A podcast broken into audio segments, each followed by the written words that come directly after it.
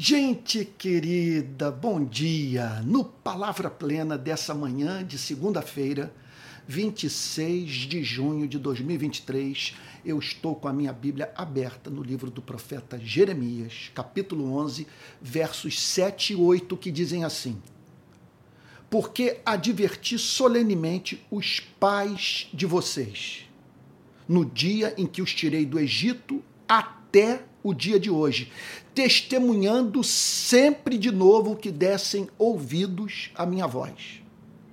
Mas eles não quiseram ouvir, nem atenderam, pelo contrário, andaram cada um segundo a dureza do seu coração maligno. Nada novo estava em curso na sociedade daqueles dias homens e mulheres foram vistos por Jeremias reproduzindo o comportamento pecaminoso dos seus antepassados. Tratava-se, portanto, de uma nação envolvida com idolatria, com a prática dos mais diferentes tipos de injustiça, como a opressão do necessitado, a indiferença para com a causa da viúva e do órfão. Era uma sociedade profundamente violenta, adúltera e que, portanto, trivializava a revelação que Deus amorosamente havia feito de si mesmo ao povo de Israel. E Jeremias, portanto, declara que havia algo é, mais profundo, incomum, entre aquela sociedade e a sociedade dos seus antepassados. Ambas envolvidas com a prática daquilo que poderíamos chamar de comportamento pecaminoso crasso, cuja raiz era um coração maligno. Jeremias declara que eles andaram cada um segundo a dureza do seu coração maligno. O que significa ter um coração maligno à luz dessa passagem? Significa pelo menos três coisas. A primeira delas, um coração duro e maligno, é um coração ingrato. Porque olha o que afirma o verso 17. Adverti solenemente os pais de vocês no dia em que os tirei do Egito. No dia em que os tirei do Egito. Olha, eu tremo quando eu ouço uma coisa como essa. Porque essa é a história da minha vida. É a história da sua vida, de você que está me ouvindo. Porque nós também temos esse testemunho de libertação. Saímos do Egito. Ele se afeiçoou por nós. Ele se revelou a você e a mim. No meu caso, no meu caso, seria é, rematada ingratidão. Eu não o servir, eu não o amar eu não o adorar, eu não viver para a glória do seu nome. Porque tenho sinais na minha vida evidentíssimos de que ele se afeiçoou por mim. E esse não é o seu caso. Essa era a experiência de Israel. Lá estava Jeremias dizendo: o Deus que chamava a nação para uma vida de fidelidade a ele era o Deus que havia se dedicado àquele povo e o tirado da escravidão do Egito em razão do fato de ter fixado os seus afetos em Israel. Então, um coração duro é um coração que não considera as múltiplas manifestações do amor de Deus. Em segundo lugar, um coração duro, maligno, é um coração que resiste à voz de Deus. Olha o que declara o profeta Jeremias porque adverti solenemente os pais de vocês no dia em que os tirei do Egito até o dia de hoje, testemunhando sempre de novo que dessem ouvidos à minha voz. Mas eles não quiseram ouvir. Então, coração duro é um coração refratário à vontade de Deus. É um coração impermeável, é empedernido. Trata-se, portanto, de alguém que simplesmente reconhece recusa-se a ouvir a voz de Deus. Agora fica essa pergunta. Quando nós não ouvimos a voz de Deus, nós estamos ouvindo a quem? Se Deus não está pautando a utilização do nosso tempo, os nossos valores, a forma como conduzimos a nossa vida, quem está pautando a nossa existência? Para quem nós estamos dizendo amém? Quem moldou o nosso ego? Meu Deus, são perguntas que deveriam nos fazer desmoronar de joelhos, porque é insensatez rematada não ouvirmos a voz daquele que pede de nós o que é razoável, sabe? o que corresponde à, à, à manifestação do seu caráter, uma vez que é seu desejo que tão somente vivamos a vida que ele vive, que é uma vida de amor. Então, o coração duro é um coração que resiste à voz de Deus. E, por fim, um coração duro é um coração que predispõe a vontade para a prática do mal. Olha o que, que declara o profeta no verso 8.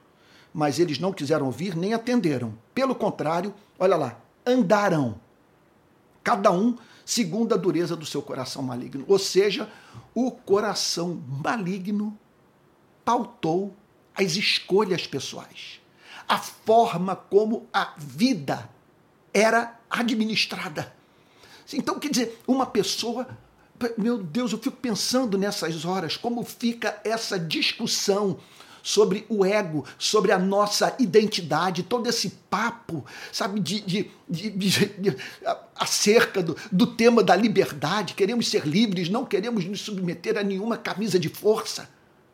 Mas fica essa pergunta: qual é a fonte das nossas escolhas? Quem pode dizer que a satisfação dos nossos desejos corresponde à satisfação das nossas necessidades.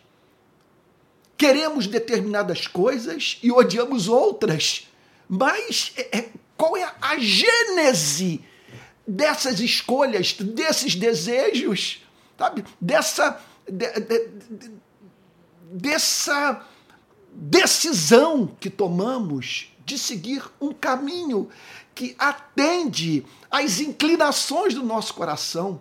O que se pode falar sobre esse coração? É um coração é, aberto para ouvir a voz de Deus. É um coração que predispõe o ser humano para a prática do amor. É, é, um, é um coração, portanto, que faz o homem e a mulher viverem para fazer Deus sorrir. O que fazer? em detectando nas nossas vidas um coração ingrato, capaz de resistir à voz de Deus e que faz com que não façamos outra coisa na vida que não seja perseguir o nosso interesse pessoal. Sabe? Esse coração que nos predispõe para a prática, portanto, do que é perverso, do que é egoísmo puro. O que fazer? A primeira coisa é nós nos arrependermos. Se observamos na nossa vida a falta dessa nota de gratidão, essa gratidão, qual é o sinal de que o nosso coração é grato? É quando esse amor nos constrange. Quando a ideia de pecar se torna para nós absurda, não pelo fato de temermos o julgamento divino, que o, que o pecado possa vir a ser, possa vir a ser visto por nós como um mau negócio. Sabe? Mas, sabe, não queremos pecar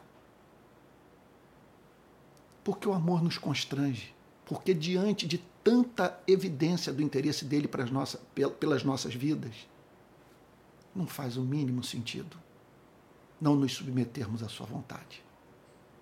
Então, quer dizer, é, se observamos essa resistência à voz de Deus, se por causa das nossas, dos nossas, das nossas paixões, dos nossos interesses pessoais, da ideologia que defendemos, nós simplesmente rasgamos das Escrituras passagens inteiras.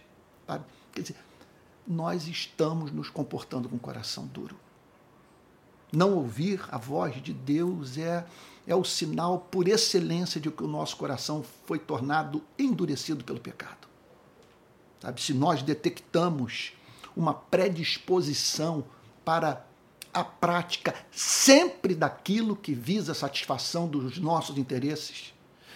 Quer dizer, só nos relacionamos com as pessoas, por exemplo, na exata proporção do retorno que podemos oferir, do lucro que podemos é, obter dessa relação, nós estamos nos comportando com um coração duro, um coração maligno. Que aí está a raiz de toda desgraça que nós causamos ao nosso semelhante. Então a primeira coisa é arrependimento, é olhar para tudo isso. E é razoável dizê-lo, sabe? Isso é feio, eu não quero viver assim. E em segundo lugar, respondendo à pergunta: o que fazer se detectamos a presença desse coração endurecido em nossa vida? É crer no amor de Deus que está em Jesus. Talvez você esteja agora se sentindo humilhado pelo que ouviu, declarando: Olha, eu sou igual a essa gente para a qual Jeremias profetizou. Olha, eu quero lhe dizer que nessas horas, nessas horas, ainda que você esteja lidando com pecados que já foram praticados por você mais de uma vez, a ponto de você se sentir sem esperança, esperança de transformação, eu quero lhe dizer que se você experimenta uma tristeza profunda, um real desejo de mudança de vida, sabe? Se você clama aos céus, pedindo que Deus se compadeça de você e o trate com misericórdia, olha, é impossível você não ter ao seu lado um Cristo misericordioso que o trata com bondade. Então, tudo que você precisa fazer é ser honesto. O que eu acho maravilhoso na fé cristã, nessa relação com Deus baseada no Evangelho, é que ela nos dá é, subsídio para nós sermos honestos com o nosso próprio coração, de admitirmos o erro, a culpa, a responsabilidade. Isso porque estamos ancorados num amor eterno num amor perfeito, num Deus que perdoa pecados e que, portanto, ama ouvir a nossa súplica honesta, cujo conteúdo é o desejo real de mudança. Que Deus o abençoe e opere na sua e na minha vida essa cirurgia, sabe? consiste em ele retirar o coração de pedra e em seu lugar botar um coração de carne, um coração sensível à bondade divina, à voz divina, à vontade divina. Vamos orar? Pai Santo, nós apresentamos nessa manhã as nossas entranhas a Ti e fazemos a oração do rei Davi no Salmo 139. Sonda-nos, Senhor. Veja se há em nós algum caminho mau e guia-nos pelos caminhos eternos. Senhor querido, não permita, não permita, Senhor, que nossa vida seja conduzida por esse coração perverso. Senhor, nós sabemos que todos os que tiveram seu coração endurecido pelo pecado não se dão conta disso. São capazes até mesmo, até mesmo de se julgarem as pessoas mais justas da face da terra. Não permita, Senhor, que nossa vida seja conduzida por tamanha e tão perversa ilusão. Em nome de Jesus, assim oramos, Senhor, confiando mais na Sua misericórdia do que na nossa inocência gratos por termos ampla provisão para os nossos pecados na cruz de Cristo. Amém. Amém. Amém. Meu irmão querido, minha irmã querida, olha só, alguns avisos aqui no encerramento do Palavra Plena. Olha, faremos uma viagem para Israel ano que vem, de 14 de fevereiro até o dia 29. Caso você queira ir conosco, eu vou estar à frente dessa viagem Nós vamos começar pelo Egito, entraremos pelo sul de Israel e vamos percorrer a terra toda, se Deus assim o permitir. O telefone para contato, para você poder comprar a sua passagem e tal, é esse aqui, olha, 21, código de área do Rio de Janeiro, e o telefone é 98717 7378. Quero lembrar a você que eu estou oferecendo três cursos no Hotmart: um curso sobre teologia, um curso sobre teologia política e um curso sobre pregação e liderança. Está lá no Hotmart, Hotmart, H-O-T-M-A-R-T. É, esses links estarão na descrição desse vídeo, tá bom? Também quero lembrar o lançamento esse final de semana do meu terceiro e-book sobre a parábola do filho pródigo, intitulado Jesus e a reinvenção de Deus, a teologia da parábola do filho pródigo, tá bom? Vai lá, ele está ao lado de outros dois e-books, um sobre o problema do sofrimento e outro sobre batalha espiritual. Você vai lá na Amazon, baixa e poderá ler o livro no seu tablet, no seu computador ou no seu celular tá bom? Olha, domingo que vem, 2 do 7, voltaremos com o culto em Niterói, pela graça divina. Rua Andrade Neves, 31. O nosso momento de celebração começa às 10h30. Portanto, 10h30, ali, atrás do Plaza Shopping, 10 minutos a pé do, da estação das barcas, tá bom? Repito, Andrade Neves, número 31, centro de Niterói. O culto será transmitido online para o país inteiro, para o mundo todo, tá bom? E à noite eu estarei pregando às 19 horas, mas num culto não presencial. E por fim, eu quero lembrá-lo que esse meu trabalho de ensino é mantido por amigos, por irmãos que confiam no que eu faço. Eu preciso desses recursos, as mudanças que eu vivi nos últimos anos, em razão dos meus posicionamentos políticos, é, me, me representaram um custo altíssimo para mim. Então, estou tendo que, que encontrar um caminho para manter o ministério. Caso você queira contribuir, aqui vai. Então, é, as duas formas principais de contribuição. Primeira, você se tornando membro do meu canal, do meu canal da famosa rede de vídeo, tá bom? Esse é o primeiro caminho. E o segundo é enviando um Pix para esse número aqui palavra para esse endereço de Pix, não sei qual é o nome que dá, para esse Pix, palavraplena.gmail.com. Tá bom? Olha, que Deus o abençoe e guarde. Que Ele faça resplandecer o seu rosto sobre você e tenha misericórdia de você, que sobre você lhe levante seu rosto e lhe dê a paz. E até o próximo Palavra Plena.